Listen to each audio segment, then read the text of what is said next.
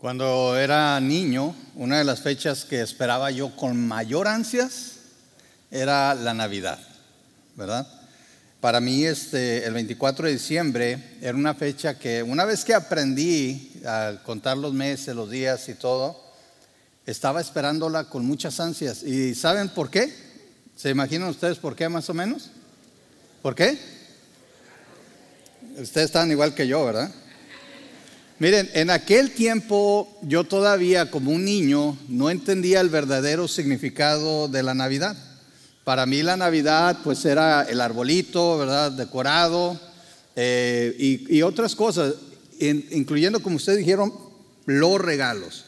Pero era el arbolito, los regalos, la cena y los regalos, el ponche navideño también y los regalos. La desvelada, que era todo un reto para mí como niño, ¿verdad? Para mí llegar a las 10 de la noche era algo impresionante. Entonces la desvelada la esperaba también y pues los regalos, ¿verdad?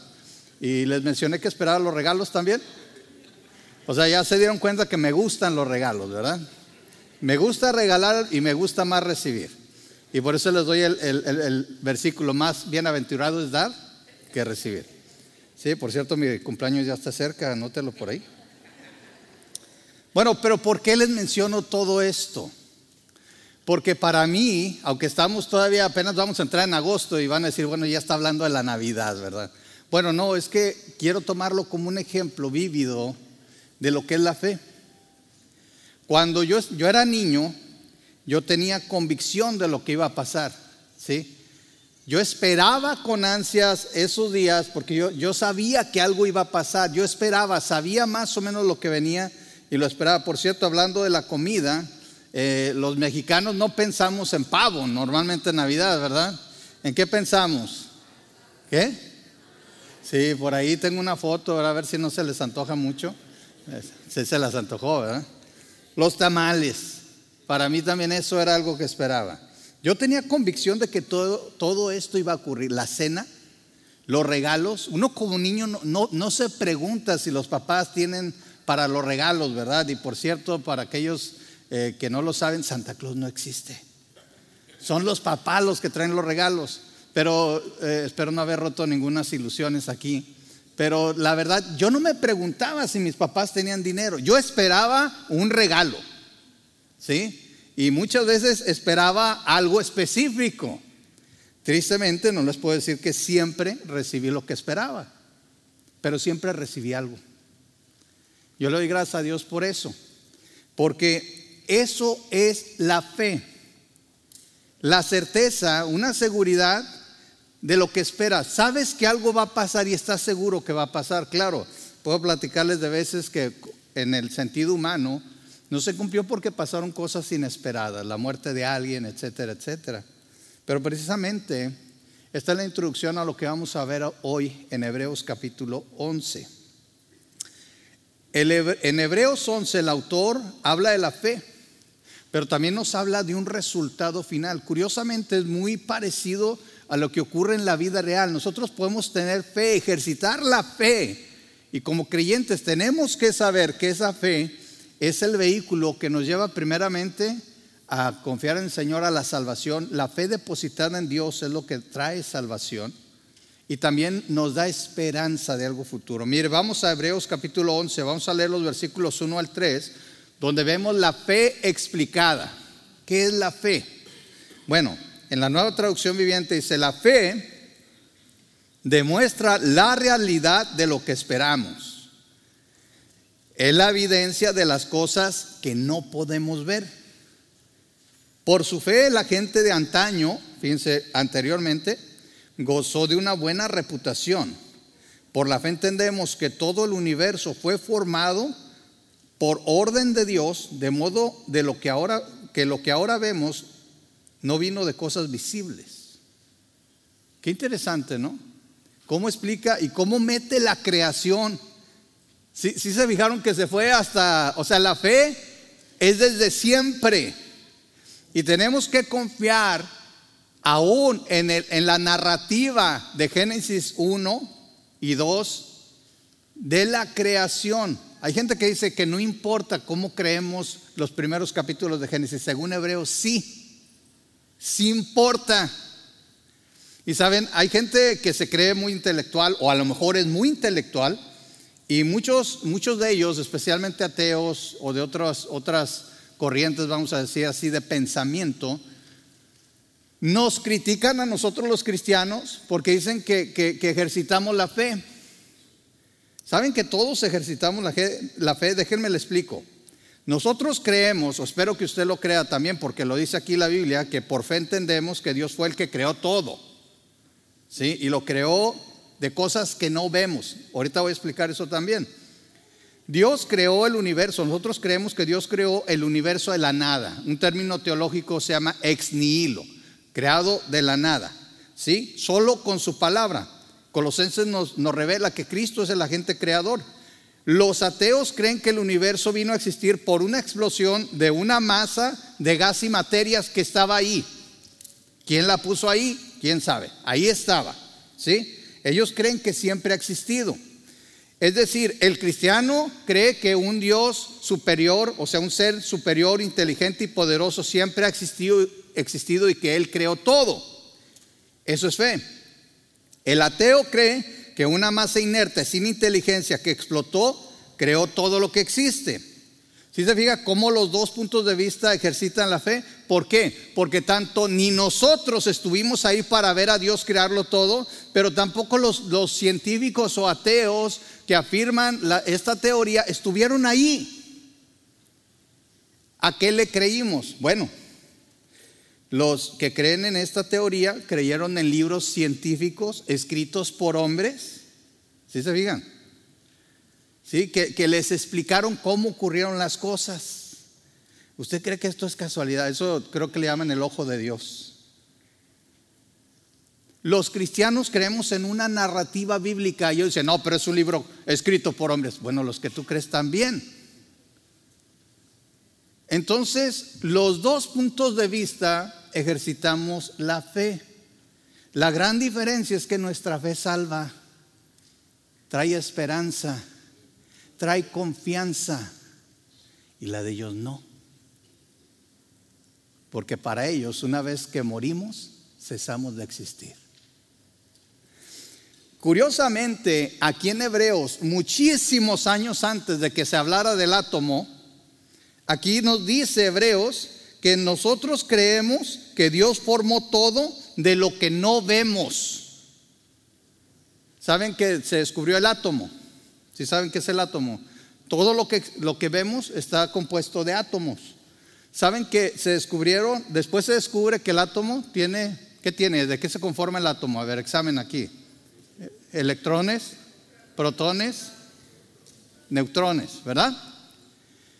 Bueno, o sea que está el átomo y luego tiene cositas más pequeñas, pero saben que todavía hay cositas más pequeñas llamados quarks. Todos los protones están hechos de quarks. Son todavía más minúsculos. Y no me sorprendería que después descubran que hay algo más pequeño todavía. Porque nosotros, los seres humanos, realmente no creamos nada. Estamos descubriendo y entendiendo lo que Dios ya creó. Y luego nos damos el taco de que sabemos más que Dios.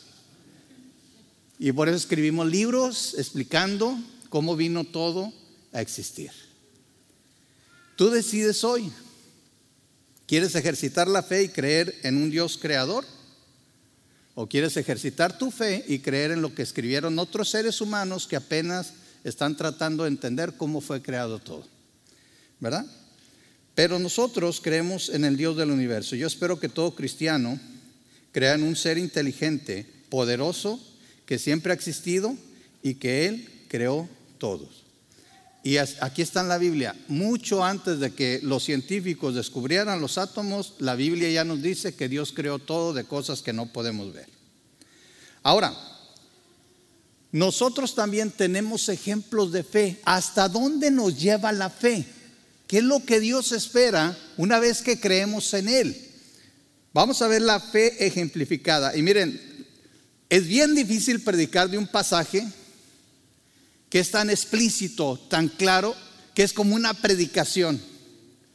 Entonces, me voy a disculpar, pero vamos a leer muchos versículos.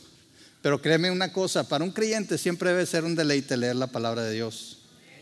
Pero vamos a leer los ejemplos personales que tenemos en Hebreos. Vamos a leer en el versículo 4. Voy a empezar por ahí. Fíjense, dice, por, por la fe, fue por la fe que Abel presentó a Dios una ofrenda más aceptable que la, que la que presentó Caín. La ofrenda de Abel demostró que era un hombre justo y Dios aprobó sus ofrendas. Aunque Abel murió hace mucho tiempo, todavía nos habla por su ejemplo de fe. Fue por la fe que Enoch ascendió al cielo sin morir. Desapareció porque Dios se lo llevó. Pues antes de ser llevado lo conocían como una persona que agradaba a Dios. De hecho, fíjense bien lo que dice, sin fe es imposible agradar a Dios. Todo el que desee acercarse a Dios debe creer que Él existe y que Él recompensa a los que le buscan con sinceridad. Fue por la fe que Noé construyó un barco grande para salvar a su familia del diluvio en obediencia a Dios, quien le advirtió de cosas que nunca antes habían sucedido. Por su fe Noé condenó al resto del mundo y recibió la justicia que vino por la fe. Fue por la fe que Abraham obedeció cuando Dios lo llamó para dejar su tierra y fuera a otra que él le daría por herencia. Se fue sin saber a dónde iba. Incluso cuando llegó a la tierra que Dios le había prometido, vivió allí por fe, pues era como un extranjero que vive en carpas. Lo mismo hicieron Isaac y Jacob, quienes heredaron la misma promesa. Abraham esperaba con confianza una ciudad de cimientos eternos una ciudad diseñada y construida por Dios. Fue por la fe que hasta Sara pudo tener un hijo, a pesar de ser estéril y demasiado anciana. Ella creyó que Dios cumpliría su promesa. Así que una nación entera provino de este solo hombre, quien estaba casi muerto en cuanto a tener hijos. Una nación con tantos habitantes que como las estrellas de los cielos y la arena de la orilla del mar, es imposible contar. Y nos vamos a brincar hasta el versículo 17. Y se fue por la fe que Abraham ofreció a Isaac en sacrificio, cuando Dios lo puso a prueba. Abraham, quien había recibido las promesas de Dios, estuvo dispuesto a sacrificar a su único hijo Isaac, aun cuando Dios le había dicho, Isaac es el hijo mediante el cual procederán tus descendientes. Abraham llegó a la conclusión de que si Isaac moría, Dios tenía el poder para volverlo a la vida. Y en cierto sentido, Abraham recibió de vuelta a su hijo de entre los muertos. Fue por la fe que Isaac prometió a, sus hijos, Jacob y Esaú, bendiciones para el futuro. Fue por la fe que Jacob, cuando ya era anciano y estaba por morir, bendijo a cada uno de sus hijos de José, a los, bendijo a cada uno de los hijos de José y se inclinó para adorar apoyado en su vara. Fue por la fe que José cuando iba a morir declaró con confianza que el pueblo de Israel saldría de Egipto. Incluso les mandó que se llevaran sus huesos cuando ellos salieron. Eh, fue por la fe que cuando nació Moisés sus padres lo escondieron durante tres meses. Vieron que Dios les había dado un hijo fuera de lo común y no tuvieron temor de desobedecer a la orden del rey. Fue por la fe que Moisés, cuando ya adulto, rehusó llamarse hijo de la hija del faraón. Prefirió ser maltratado con el pueblo de Dios a disfrutar de los placeres momentáneos del pecado. Consideró que era mejor sufrir por causa de Cristo que poseer los tesoros de Egipto, pues tenía la mirada puesta en, en, gran, en la gran recompensa que recibiría. Fue por la fe que Moisés salió de la tierra de Egipto sin temer, sin temer el enojo del rey Siguió firme en su camino porque tenía los ojos puestos en el invisible. Fue por la fe que Moisés ordenó que el pueblo de Israel celebrara la Pascua y rociara con sangre los marcos de las puertas para que el ángel de la muerte no matara a ninguno de sus primeros hijos varones. ¿Quieren otros ejemplos? Yo quiero que noten algo. ¿Cuánto tiempo se tardó Noé en construir el arca? ¿Cuántos saben? A ver, examen, trivia. ¿Cuántos años? ¿Cuántos meses? ¿Cuántos días? ¿Cómo? 120. 120 años. Si ustedes se ponen a pensar en aquellos días, vivían cerca de 900 años. Entonces estamos hablando que probablemente se tardó una novena parte de la vida, obedeciendo a Dios que Dios le había dicho que iba a llover y él nunca había visto llover. En Génesis dice que solamente salía un, un humito que era el que regaba toda la tierra. Y Dios le habla de un diluvio y que construyera un arca grandísima para meter animales ahí y se tardó 120 años. ¿Cuánto tiempo estás tú dispuesto a esperar a que Dios cumpla su voluntad? A veces Dios nos pide esperar. ¿Confiamos realmente en Dios? ¿Sí? Cuando no hemos visto, eso es fe, esperar en Dios. Después habla de Abraham. Abraham casi muerto, Dios le dice, tú vas a tener hijos así, en cantidad. ¿Cuántos hijos vio Abraham realmente? Uno. Y todavía Dios le pidió que lo matara. Y dice aquí que lo hizo porque Dios sabía que aunque él lo matara, Dios era capaz de levantar a su hijo de los muertos. Esa es fe. Él no lo vio, no vio a su hijo muerto, no lo vio ahí sepultado, pero sabía que si eso pasaba, Dios podía hacer algo diferente. Ahora, voy a aclarar lo siguiente y lo vamos a ver después. Pero no porque creamos algo y porque Dios sea capaz de hacerlo, quiere decir que Dios lo va a hacer. ¿Estamos de acuerdo? En este caso, Dios no permitió a Abraham que matara a su hijo, pero dice que de cierta manera lo recibió. Es como en su corazón él ya lo había matado. ¿Y cuántas veces Dios prueba nuestra fe? pidiéndonos que dejemos algo, que, que hagamos algo y en nuestro corazón ya está hecho. Y Dios dice, no, espera. ¿Sí? Ahora, también hay ejemplos nacionales de la fe. ¿Qué dice eh, Hebreos 11, 29 y 30? Por la fe, fue por la fe que el pueblo de Israel atravesó el mar rojo como si estuvieran pisando tierra seca. Pero cuando los egipcios intentaron seguirlos, murieron todos ahogados. Fue por la fe que el pueblo de Israel marchó alrededor de Jericó durante siete días y las murallas se derrumbaron. Notan lo siguiente, que ¿cuántos ejemplos personales leímos? ¿Cuántos versículos de ejemplos personales leímos? Ahora compare con dos. ¿Y por qué es esto? Porque aquí estamos hablando, la carta a los hebreos está dirigida a un pueblo muy orgulloso de que era el pueblo de Dios. Un pueblo que quería volver a la ley porque empezó a perder la fe. Y aquí el autor da más ejemplos de personas que de la nación. Porque Dios es un Dios personal. Recuerda, cuando Dios te buscó a ti, te buscó individualmente. Dios trata con nosotros de manera individual. Y aunque Dios hizo cosas muy grandes con la nación de Israel, siempre los ejemplos más claros son personales, son individuales.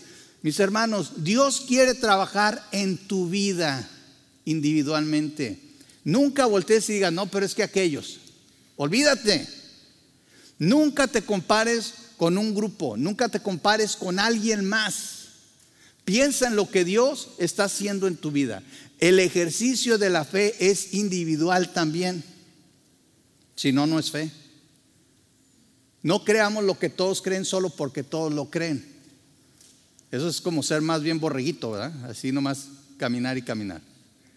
Me decía alguien que, los, borregos, ¿verdad? Las, ovejitas, son medias tontas porque van comiendo y van tan concentradas en comer que a veces no ven que se les va a acabar el piso y se caen en los pozos, en los precipicios. No nos concentremos en seguir al grupo. Concentrémonos en lo que Dios hace en nuestras vidas. La fe es individual. ¿Cómo está tu fe el día de hoy? ¿Sí? Sabes, en la Biblia vienen ejemplos que nosotros consideraríamos escandalosos. Yo creo que todos tenemos un familiar que, no nos gusta que nos relacionen con él, Alguien que está medio loquillo, así, medio zafadón, así. Si no voltees, ya están volteando ahí. O viendo en el celular, ¿le hablo para que escuche o no? Todos tenemos un familiar así que como que nos da pena, ¿sí? A veces no, no nos damos cuenta que esos familiares somos nosotros, A veces. Pero bueno, aquí hay un, ejemplo que yo leí, un ejemplo escandaloso. ¿Por qué? Porque en Hebreos 11:31 dice, fue por la fe que Raab, ¿recuerdan quién era Raab? ¿Sí? La prostituta no fue destruida junto con los habitantes de, de su ciudad, que se negaron a obedecer a Dios, pues ella había recibido en paz a los espías. Qué curioso, ¿verdad? ¿Saben cómo le llaman a Hebreos? Mucha gente le llama el salón de la fama de la fe. Otra vez, el salón de la fama de la fe. Y en el salón de la fama de la fe, Dios no excluye a una prostituta. Y tampoco esconde que fue una prostituta. ¿Sabes por qué? Porque en Cristo nuestro pasado ya no importa. ¿Si oíste eso? En Cristo tu pasado no importa. Para Dios, el día que te convertiste, tú naciste de nuevo. Y ahí comienza tu vida en Cristo. Lo que fuiste en el pasado para Dios quedó olvidado. ¿Sí? Y mire, y quiero invitarles a que vivamos de esa manera. Vivamos de esa manera, como nuevas criaturas en Cristo. Olvídate del pasado, las cosas viejas pasaron, he aquí todas son hechas nuevas. ¿Sí entendiste? Todas son hechas nuevas. Dios nunca se va a avergonzar. Si tú has creído en Cristo como Señor y Salvador, Dios nunca se va a avergonzar de decir, sí, Él o ella es mi hijo o mi hija. ¿Y qué importa lo que hizo en el pasado? Lo que yo veo ahora en ella es su fe en Cristo Jesús como Señor y Salvador y eso es suficiente para mí. Y le puedo hablar por su nombre y yo, yo sé lo que fue antes, pero sé lo que soy también. Justificados por la fe tenemos paz para con Dios, mis hermanos. Eso es lo que te debe de dar la fe. Confianza en tu identidad en Cristo. Que nadie te venga a acusar. No es que tú eras esto. Pues era. Y aún como creyentes, todos cometemos errores. ¿O no? ¿O soy el único? A lo mejor soy el único. ¿Sí? Pero vamos a suponer que soy el único. ¿Sabes que Cristo pagó por mis errores pasados, presentes y futuros? Y eso no me justifica para fallar, no me justifica, pero me asegura el perdón. Me asegura que si yo voy arrepentido a Cristo el día de hoy porque cometí una falta delante de Él y ofendí a mis hermanos o le fallé a Él directamente, yo me puedo arrodillar y pedirle perdón. Y dice la palabra que Él es fiel y justo para perdonar mis pecados y limpiarme de toda, toda maldad. Soy libre en Cristo, soy justificado en Cristo, soy una nueva criatura en Cristo, tengo una nueva identidad.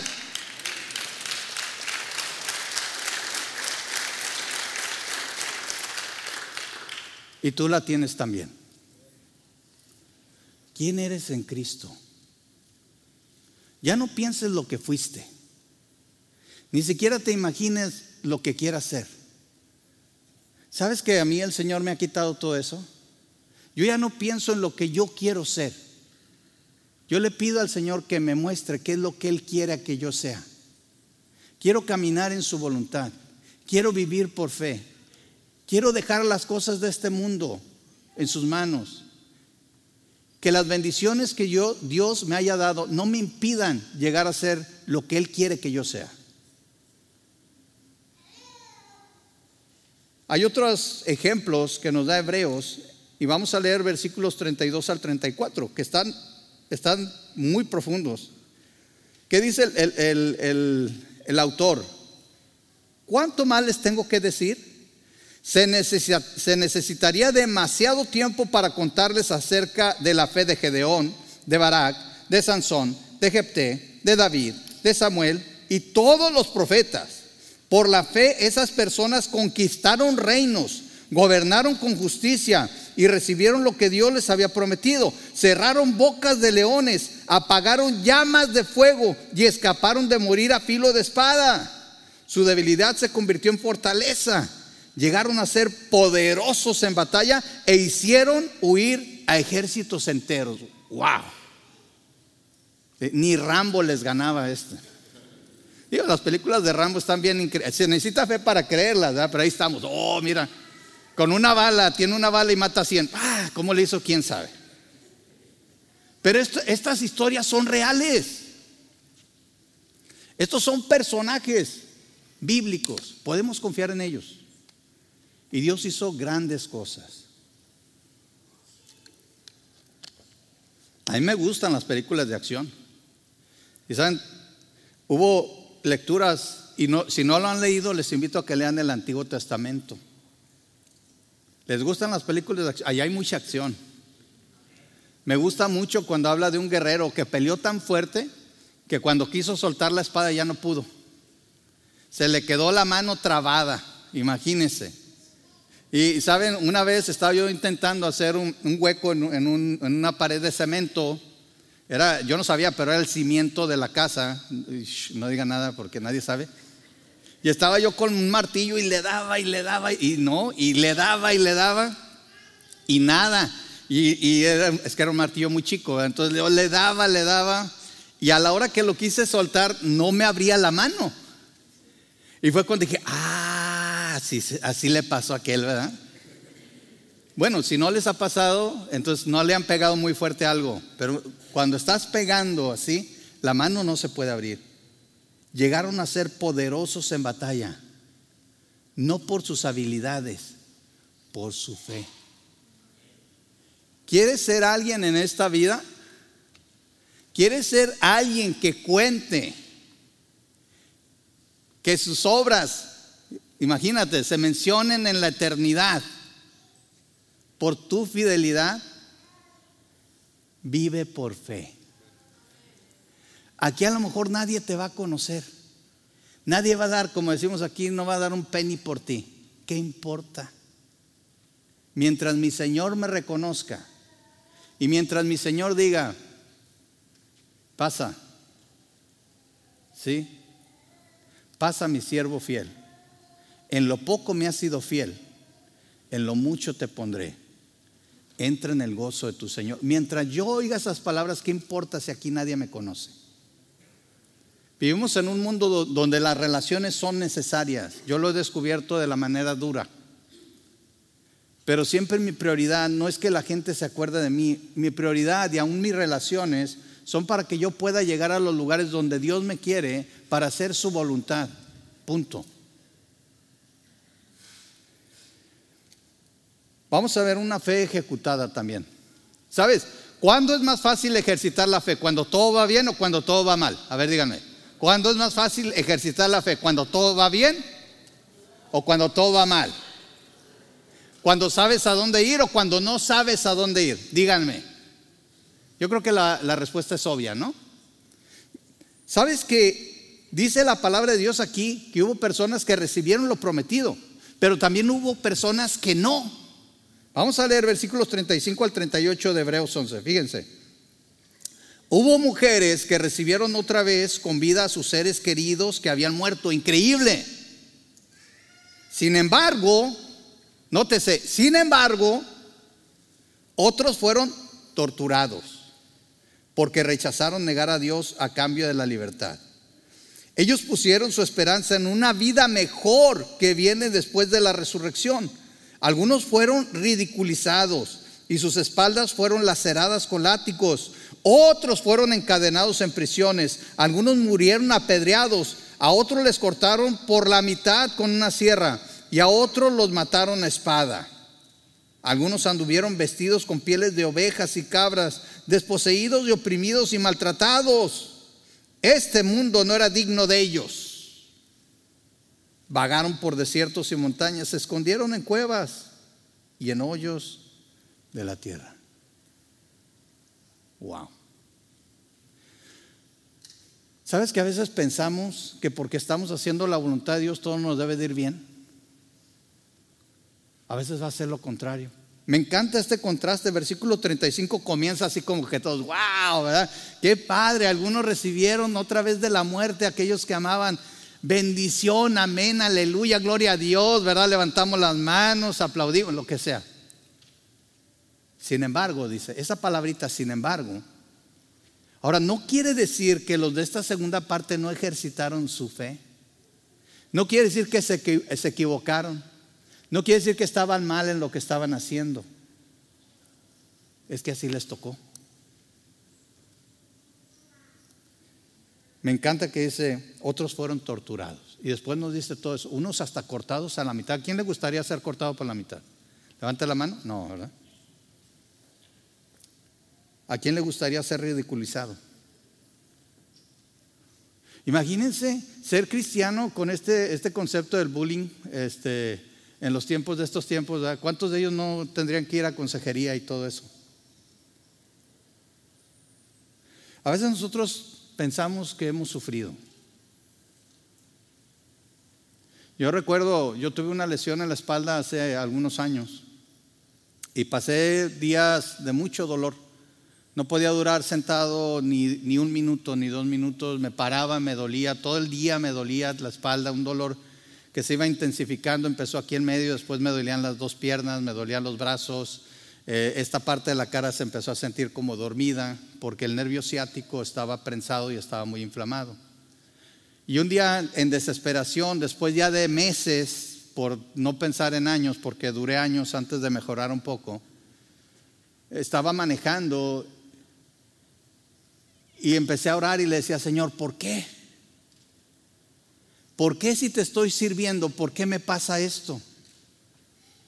No me lo van a creer, pero iba manejando y empecé a recordar gente que no tienes piernas, gente inválida que no puede caminar, que nunca ha caminado, que no se puede levantar de una silla, gente sin brazos. Y le dije, Señor, perdóname. Porque yo pienso que estoy sufriendo mucho, pero hay gente que ha sufrido más. Y gente que va a sufrir más. Y en vez de eso le empecé a pedir, Señor, ayúdame a aprender lo que tú quieras que aprenda de todo esto. Una de las cosas que Dios me dio a través de ese dolor fue tener más compasión por la gente enferma. Porque a veces yo, yo era de las personas que dicen, hombre, que se tome las pastillas, ya que, que se deje de cosas, que se levante. Y cuando yo empecé tratamiento y pastillas y inyecciones y nada me hacía y nada me quitaba el dolor y nada y todo. Mis hermanos, no siempre la fe nos va a quitar de sufrir, pero la fe siempre nos va a dar esperanza. Porque en el medio del sufrimiento ahí está Dios. En medio de tu, de tu angustia ahí está Dios. El que te puede traer sanidad es Dios. Y tú sabes que Él puede. Y eso da esperanza. Eso da esperanza. ¿Sabes qué me mantuvo caminando? Saber que tengo un Dios que es bueno y que aún en el sufrimiento Dios tiene cuidado de mí. Y ahorita, gracias a Dios, esos tiempos ya han cambiado. Sigo con dolor y es una situación que tal vez después de cirugía pueda mejorarse. Y ustedes muchos de eso ni sabían. Y no se lo platico a todo el mundo tampoco. No me decía, ay, mira, fíjate, es que yo. Pero vaya a mi oficina y una cosa que le pedía al liderazgo de la iglesia es que me comprara un escritorio alto, que necesito trabajar parado. Pero Dios es bueno o no. Acuérdate de esos momentos difíciles. ¿Quién te sacó de ahí? Y van a venir otros y Dios te va a sacar de ahí. Y Dios va a estar contigo. Y Dios te va a guiar. Y Dios te va a dar ánimo. Y Dios te va a dar esperanza. La fe que agrada a Dios es una fe que se sujeta a su voluntad. Hay ocasiones que Dios nos va a librar del mal, sin embargo no siempre va a ser así. Unos murieron de una manera muy desagradable, pero sabes, el sufrimiento a veces es parte del plan de Dios. ¿Recuerdan a los amigos de Daniel? Eh, Nabucodonosor levanta una estatua muy alta y le dice a todos que la tienen que adorar. Y ellos, ellos se niegan sabiendo que el resultado iba a ser que iban a ser lanzados a un horno calientísimo, tan caliente que cuando lo lanzan, los que lo lanzaron mueren. Pero saben, Nabucodonosor quiso mostrar cierta simpatía o cierta bondad y los cita a estos hombres y les dice, miren, me dijeron que ustedes no están haciendo lo que yo dije. Eso es un deshonor. Y yo les voy a dar una segunda oportunidad. Si ustedes ahorita mismo se postran y adoran, los perdono. ¿Sabe cuál fue la respuesta de estos hombres? Se la voy a leer. Esto lo puede encontrar en Daniel capítulo 3, 16 al 18. Dice aquí, Sadrach, Mesach y Abednego contestaron, oh Nabucodonosor, no necesitamos defendernos delante de usted. O sea, ellos aceptaban, no hicimos lo que pidió. Si nos arrojan al horno ardiente, el Dios a quien servimos es capaz de salvarnos. Él nos rescatará de su poder, su majestad. Pero, aunque no lo hiciera, deseamos dejar en claro ante usted que jamás serviremos a sus dioses ni rendiremos culto a la estatua de oro que usted ha levantado. Ellos dicen, nuestro Dios nos puede librar, pero si no lo hace, eso no es motivo para fallarle a nuestro Señor. Quiero que pienses en lo siguiente, quiero que se te quede en el corazón, que te vayas de aquí con esto, que tu fe nunca dependa de que Dios haga lo que tú quieres. Dios va a hacer su voluntad y Dios es soberano. Y espero que todos nosotros podamos decir, Dios puede librarme, pero si no me libra, aún así le voy a adorar. Aún así le voy a servir. Dios puede darme, pero si no me lo da, aún así lo voy a seguir. Porque la fe da esperanza. Nuestra fe es una fe esperanzada. Toda, dice eh, Hebreos 11, voy a leer 13 al 16 y luego me voy a brincar al 39 al 40. Dice 13 al 16, todas estas personas murieron aún creyendo lo que Dios les había prometido, aunque no recibieron lo prometido. Lo vieron desde lejos y lo aceptaron con gusto. Coincidieron en que eran extranjeros y nómadas aquí en este mundo. Es obvio que quienes se expresan así esperan tener su propio país. Si hubieran añorado el país del que salieron, bien podrían haber regresado. Sin embargo, buscaban un lugar mejor, una patria celestial. Por eso Dios no se avergüenza de ser llamado el Dios de ellos, pues les ha preparado una ciudad.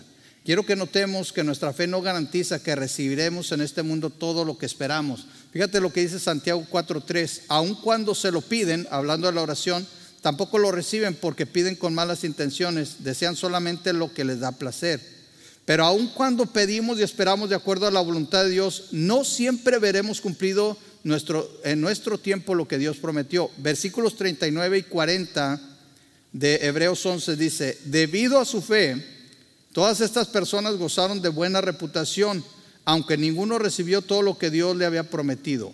Pues Dios tenía preparado algo mejor para nosotros, de modo que ellos no llegaran a la perfección sin nosotros. ¿Sabes por qué Dios no, no le dio a ellos todo lo que prometió? Porque nos está esperando. Imagínate que la salvación es un solo autobús. ¿Sí? ¿Pueden ver? O ya para los que ya, se les olvidó el español, un bus, ¿verdad? Es un, autobús. Y ahí se van subiendo todos los del Antiguo Testamento, boleto, boleto, el boleto es la fe, ¿verdad? Por fe. Y se empiezan a sentar todos y están sentaditos y dicen, ¿y por qué no nos vamos? Es que todavía faltan unos. Los estamos esperando. Es lo que dice aquí al final pues Dios tiene preparado algo mejor para nosotros. ¿Te fijaste cómo ahora el autor voltea a ellos? Los del pasado. Desde un principio habla de, de, los del pasado. Los del pasado fueron salvos por fe también, no por obras. Es un solo autobús. La salvación es gratis para nosotros, pero alguien pagó. ¿Quién es? Nuestro Señor Jesucristo.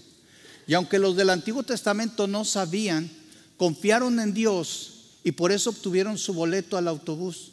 Pero están esperando a que todo el autobús se llene para todos, que todos nosotros seamos llevados a una ciudad, a un país mejor. Mejor que los Estados Unidos, mejor. ¿Sí? ¿Qué dijo el Señor Jesucristo en Juan 12, Juan 14, 2 al 4? En el hogar de mi Padre hay lugar más que suficiente. Si no fuera así, ¿acaso les habría dicho que voy a prepararles un lugar? Cuando todo esté listo, volveré para llevarlos, para que siempre estén conmigo donde yo estoy. Y ustedes conocen el camino que los lleva a donde voy. Una ciudad hermosa. Apocalipsis 21 nos describe esa ciudad. No tengo tiempo para leerlo todo, pero si ustedes van a Apocalipsis capítulo 21, van a leer que es una ciudad que mide más o menos 200, 2220 kilómetros de largo, y lo mismo de alto y de ancho. El grosor de las murallas es de 65 metros. ¿sí? Las, murallas, las murallas están hechas de jaspe, la ciudad era de oro puro, tan cristalino como el, el vidrio. La muralla de la ciudad estaba fundada sobre 12 piedras, cada una adornada con piedras preciosas. La primera con jaspe, la segunda con zafiro, la tercera con ágata, la cuarta con esmeralda, la quinta con ónice, la sexta con coralina, la séptima con crisólito, la octava con berilio, la novena con topacio, la décima con crisopasa, la undécima con jacinto, la duodécima con amatista. Las doce puertas estaban hechas de perlas, cada puerta hecha de una sola perla y la calle principal era de oro puro, tan cristalino como el vidrio. ¿Cómo les quedó el ojo? ¿Será este país más próspero que los Estados Unidos? Donde todo lo que por la... Mire, las cosas por las cuales la gente mata hoy, en el cielo, en la eternidad, en esta ciudad, es material de construcción. Imagínense, ¿cómo va a cambiar nuestra perspectiva? Donde las cosas por las cuales hasta perdemos la salud del día de hoy, allá las vamos a pisar. Las calles son de oro. Y dice, no, que no lleven un chilango, va a estar ahí. No, no, no, no, critiquemos, ya, ya todo, todo va, a ser, va a ser diferente. Un regio no va a querer gastar las, las puertas de oro, no. Todo eso, todo por lo que nos conocen ahora de lo malo, en cuanto a lo material, ahí ya no sirve.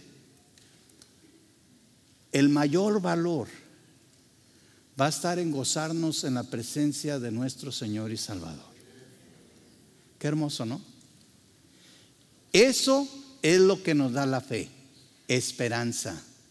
Esperanza en un mejor lugar, esperanza en un mejor país, esperanza que aunque dejemos esto, viene algo mejor. Así que te invito a lo siguiente, empieza a meditar. ¿Para qué trabajas el día de hoy? ¿Para cosas aquí materiales o para lo espiritual? Te voy a hacer estas preguntas. ¿Estás consciente de que estamos de paso en esta vida? ¿De que lo mejor está por venir? ¿Estás trabajando por lo que vale la pena y no por lo que se va a quedar aquí y va a ser destruido algún día? ¿Estás esperando ese país, esa ciudad celestial que es mejor que cualquiera en este mundo? ¿Estás ejercitando tu fe? ¿Cómo vives el día de hoy? ¿Qué se dirá de ti en la eternidad? ¿Se hablará de ti como estos grandes héroes que se mencionaron? Te dirá el Señor, entra en el gozo de tu Señor, porque confiaste en Cristo como Señor y Salvador, y eres mi Hijo, y viviste por fe. Vamos a orar y mientras oro yo quiero invitar a que si el Señor te habló hoy, si tú no has conocido a Cristo como Señor y Salvador, puedes hacer una oración y pedirle a Cristo que entre en tu corazón Créele por fe que Él murió en la cruz para pagar por tus pecados, que Él fue sepultado pero que resucitó. Cree por fe también que puedes tener vida eterna en Él. Si tú eres un hijo de Dios y has descubierto que no estás viviendo por fe, te, preocupas por la cosa más simple y no esperas en el Señor, puedes pedirle perdón. Y quiero abrir, ahorita que estemos cantando, quiero invitarles a que pasemos que pases y ores y el Señor toca tu corazón. Respóndele al Señor de la manera que Él te indique. Vamos a orar. Señor, te agradecemos tanto por este día y gracias Señor por tu palabra.